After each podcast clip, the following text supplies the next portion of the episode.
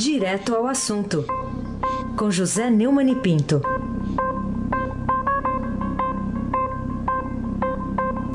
Neumani, bom dia. Bom dia, Aysen Abac, o craque. Bom dia, Carolina Ercolim, tintim por tintim. Bom dia. Bom dia, Almirante Nelson. Bom dia, Diego Henrique de Carvalho. Bom dia, Moacir, Manuel Evangelista Biasi. Bom dia, família Bonfim, Manuel Alice Isadora. Bom dia, ouvinte da Rádio Eldorado. 107,3 FM. Aysen Abac, o craque. Ô Neumann, uma reportagem do Bruno Góes, né, no, no, Globo, que foi citada no site BR18 aqui do Estadão, revela que a obstrução do PT aos trabalhos na Câmara dos Deputados irritou o presidente Rodrigo Maia, que passou a ameaçar cortar salários. E aí, tinha alternativa? Acho que não. Eu acho que tem que cortar o salário mesmo. Eu sou a favor é, de que a oposição possa obstruir, é um direito da oposição, as minorias também têm direito na democracia. Mas isso é um abuso.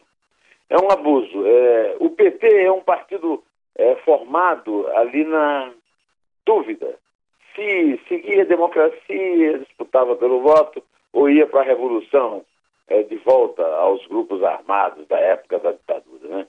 E ali, hesitando entre um e outro, chegou ao poder e ali é, meteu a mão na massa, ou seja, dos cofres todos, numa sociedade com hoje MDB, de uma certa forma o PSDB fazia uma, uma oposição de pancaria para também receber as suas propinas, e foi criado um grande, uma grande roubalheira federal. Né? Agora o PT está tentando evitar que a polícia e a justiça punam essa roubalheira na figura do seu chefe, porque é a única esperança que o PT tem de poder sequer disputar uma eleição presidencial esse ano. Isso é um absurdo, é uma chantagem, é uma sabotagem à democracia, é o fim da picada, é uma oposição que não tem voto e quer ganhar no grito. É, trocar o voto pelo grito. Democracia não é grito. Eu não sei se foi ontem ou anteontem, eu vi uma foto lá dos seis gatos pingados que sobraram lá em Curitiba, na vigília, lá na frente da Polícia Federal, e aquilo já podia ter sido dissolvido. E o Lula já podia ter ido para a cadeia, normal. Uma cadeia pode ser, sei lá, cela especial para ele, mas uma cadeia de verdade. Não ficar em sala de Estado Maior, não existe isso previsto na lei. E, sobretudo, essa oposição, demonstrando a, a sua natureza de vagabundagem, é, devia realmente deixar de atrapalhar o trabalho da democracia, já que é grande responsável pela imensa crise que o país vive, e o país quer sair dessa crise com democracia. E democracia é trabalho, a oposição se opondo ao governo legalmente, o pessoal do governo trabalhando a favor dele no parlamento, e o parlamento representando a sociedade. Rodrigo Maia tem razão, mas não sei se não seria já o caso de começar a processar essa gente por boicote, por sabotagem à democracia. Carolina Ercolim, tintim por tintim.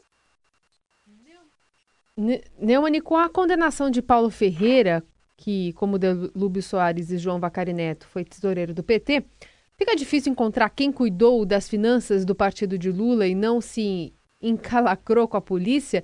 Como é que é que ainda dá para falar em injustiça e perseguição política? Pois é. Você veja só, ontem o, o Moro condenou o Paulo Ferreira a nove anos e dez meses de cadeia. Né? O, uma pena parecida com a pena que o Lula, a pena original do Lula, que foi depois aumentada para 12 anos e, e, um mês. Né? É, essa é, prática dos é, tesoureiros do PT, do pessoal que cuidava do dinheiro, mostra muito bem que realmente houve um, um assalto aos cofres da República, quase foi destruída a Petrobras, que foi reerguida, é porque a Petrobras lida com petróleo. Petróleo, segundo eu aprendi na minha adolescência, o petróleo é o melhor negócio do mundo e o segundo negócio, melhor negócio do mundo é o petróleo mal administrado. Era o caso da Petrobras. Então está na hora de botar a mão na consciência e ver que não dá para deixar isso passar em branco. Não dá para ficar esperando que Gilmar Mendes solte todo mundo. Aí tem a Baque, o craque. O Neumann, o ex-ministro da Fazenda do Lula e ex-chefe da Casa Civil da, da ex-presidente Dilma, Antônio Palocci, pediu mais uma vez ao Supremo Tribunal Federal para sair da prisão, está lá em Curitiba, né? Você acha que dessa vez ele consegue? É outra coisa que a gente tem que começar a discutir aqui na democracia brasileira. Né? É, eu não sou fã do Supremo, todo mundo sabe disso. É, tenho aqui falado é, duramente das decisões do Supremo, essa última foi essa enganação em torno do foro privilegiado. Agora, uma coisa precisa ser dita: é um absurdo essa insistência, essa persistência e a, a permanência do recurso ao habeas corpus do Supremo. Né? O Supremo está cada vez mais virando um, um, tribunal do PT. É o Lula, a defesa do Lula fazendo um recurso atrás do outro, embargo do embargo. É, a... E agora vem a defesa do Paulo. O Palocci negociou uma delação premiada com a Polícia Federal, já que não conseguiu o Ministério Público Federal. Agora está todo mundo dizendo que o Ministério Público Federal é, está criando empecilhos para que essa delação premiada seja feita. Eu não sei, eu não estou por dentro do que é que acontece nos bastidores dessa delação, mas a verdade é que é, é, é preciso se determinar alguma, algum impedimento de que um, um determinado réu condenado é, recorra ao Supremo sempre. Há outras instâncias na Justiça, Há outros é, desembargadores que também trabalham, além dos ministros do Supremo. E esse negócio de ficar. Porque, na verdade, eu acho, aqui para nós, hein, o, o Carolina, hum. o que acontece ali é o seguinte: é uma espécie de roleta russa, né? O cara entra para ver se cai no, no relator Boa Praça, daqueles que soltam sempre. E nem sempre isso acontece, mas quando acontece, é a felicidade geral, é sair para o abraço como se diz na galera. Não é verdade, Carolina Ercolim? É isso. Aliás, é, assim que o Ministério Público de São Paulo pediu uma nova prisão para o Paulo, né, o operador tucano Paulo Vieira de Souza, Paulo Preto, sua defesa imediatamente pediu para o ministro Gilmar Mendes impedir que isso aconteça. Você acha que vai acontecer agora? É, vai acontecer agora que o Gilmar Mendes vai soltar, né?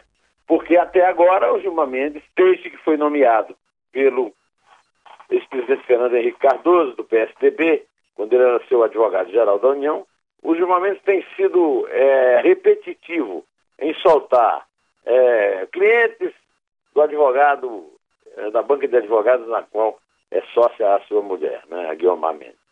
Os tucanos e também, com algumas exceções, o pessoal do PT, né, porque todos nós sabemos que funciona aquele esquema lá de eu solto o seu e você solta o meu, lá na segunda turma, e, e, e aquela, aquele funcionamento da segunda turma em que um está sempre citando o outro. Né?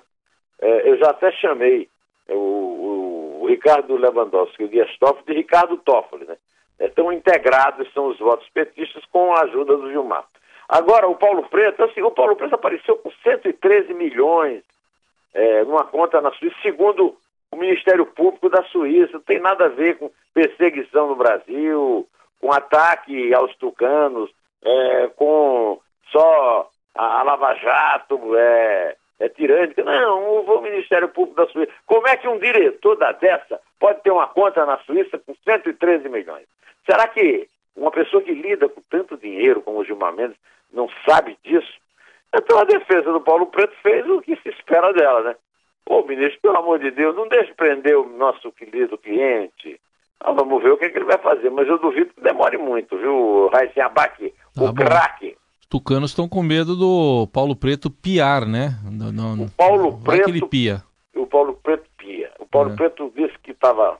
Quem é que não fica chateado, né, numa é. cadeia? Principalmente quando não está numa sala de Estado maior, né? Pois é. Ele ficou... É, mandou uns avisos, né? Na verdade, é, o, o, Paulo Preto, segundo consta aí do noticiário, tem uma ligação muito forte com o Zé Serra e com o Aloysio Nunes Ferreira. Por coincidência, dois senadores, sendo que o Aloysio é, está no Ministério das Relações Exteriores do governo Temer. Né? E aí, o... o Paulo Preto fora da cadeia periga menos piar, né? É isso aí, aguardemos.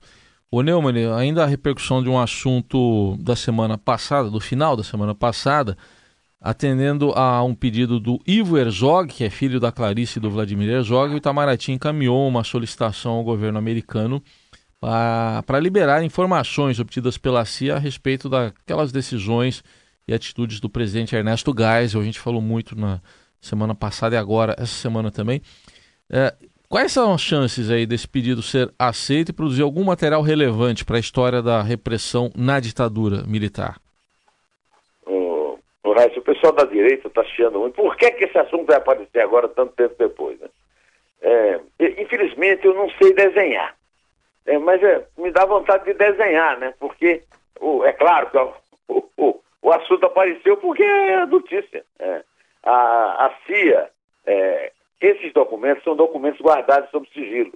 Só que nos Estados Unidos funciona a democracia e esse sigilo, ao longo do tempo, vai sendo aberto, quer dizer, vai sendo liberado, liberada a divulgação de documentos sigilosos, principalmente da Central Intelligence Agency, a CIA.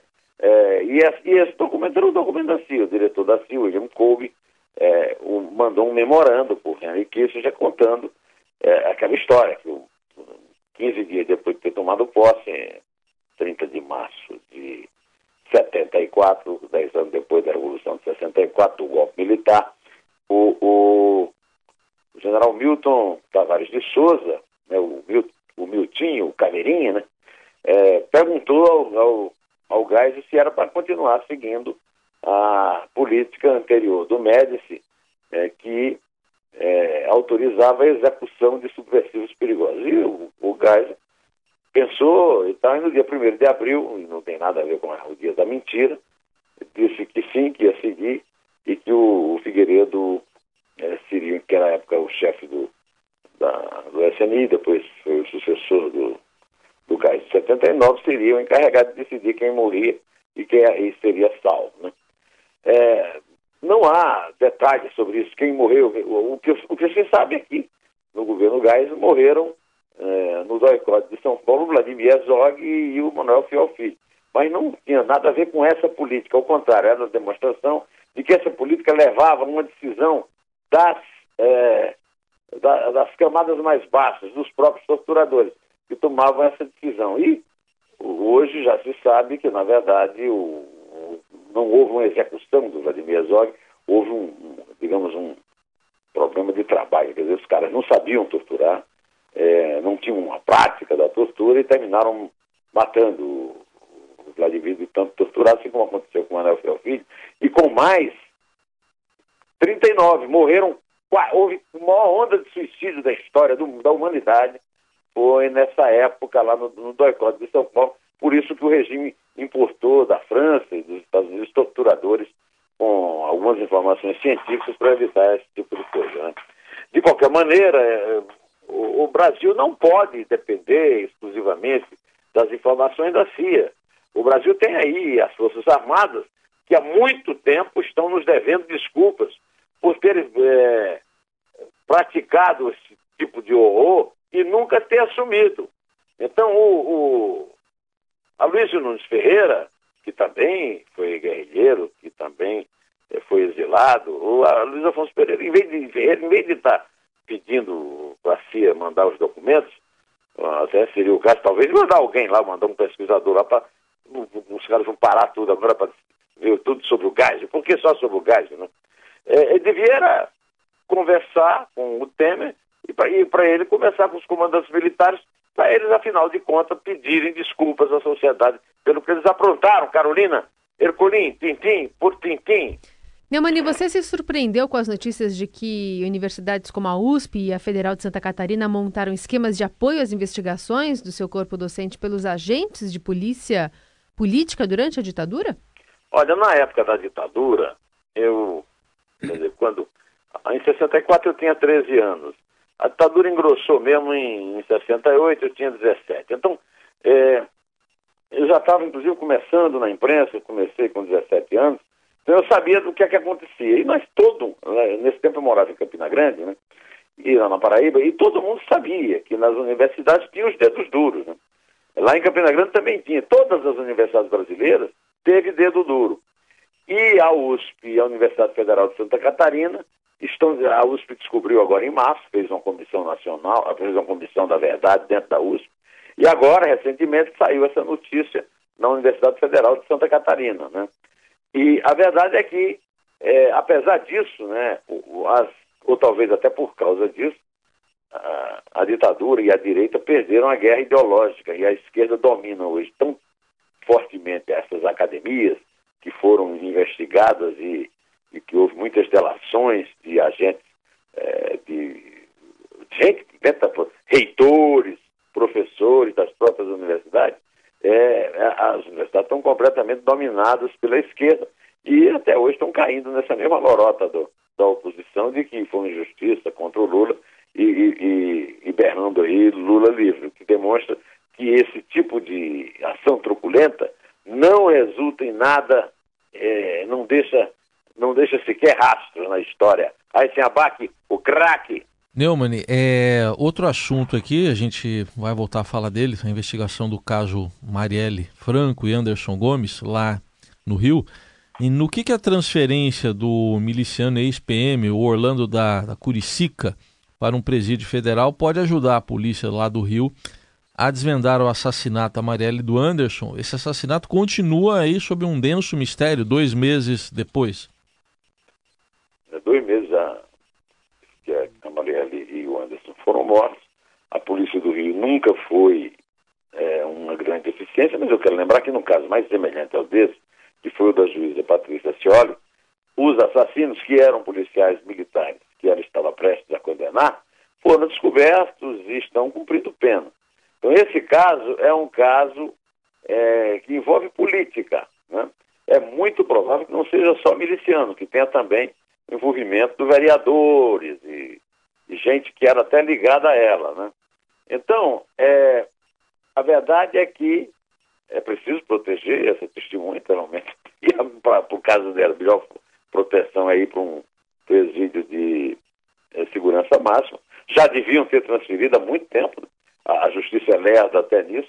Não se sabe se essa demora em transferir não seria justamente para facilitar a possibilidade de uma queima de arquivo, mas a verdade é que é uma vergonha que até agora a polícia é, só, só descobriu que a arma que foi usada no crime, que não quer dizer absolutamente nada, foi feita uma reconstituição e a, o tempo passa, já morreram dois, dois arquivos já foram queimados, gente ligada às pessoas são acusadas pelo crime, e a polícia e o general, cadê o general Braga Neto?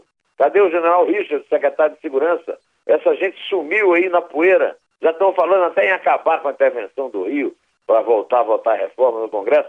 E ninguém conta nada sobre o assassinato. Carolina Ercolim, tim por tim-tim. Neumani, será que a condenação do seu vice-governador Clésio Andrade poderá fazer com que Eduardo Azeredo, enfim, comece a cumprir a sua pena de mais de 20 anos de cadeia pelo chamado mensalão tucano? Pois é, o, o Clésio Andrade acaba, que foi vice-governador do, do Eduardo Azeredo, né?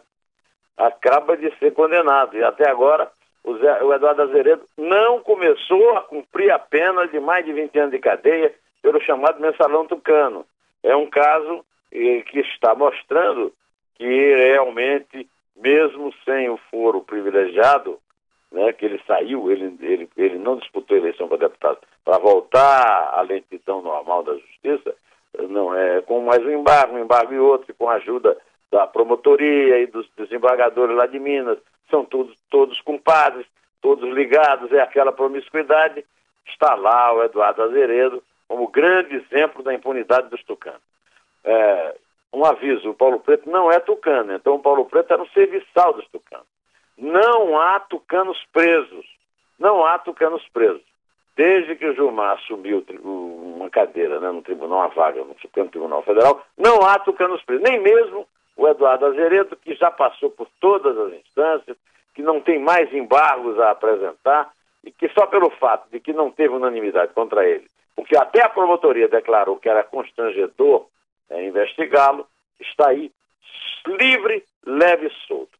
Mas eu quero voltar ao assunto original, a questão da, da, do boicote é, do assunto do boicote e a atividade legislativa por causa da prisão do Lula, lembrando que isso aí é a oportunidade que eu tenho de tocar um clássico que eu adoro, do Jackson do Pandeiro, meu ídolo.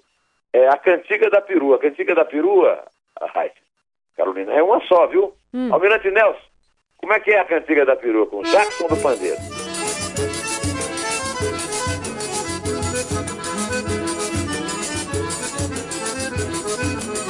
É de pior a pior, é de pior a pior. A cantiga da peru é uma só. É de pior a pior, é de pior a pior. A cantiga da peru é uma só. Andam dizendo que o progresso vai chegar, que a coisa vai melhorar quando o homem for pra lua. Mas a verdade crua é que a situação da vida está ficando parecida à cantiga da perua. De pior pior, é de pior a pior. É, a cantiga da peru é uma só. É de pior pior, é de pior pior. Sim, mas a cantiga da peru é uma só.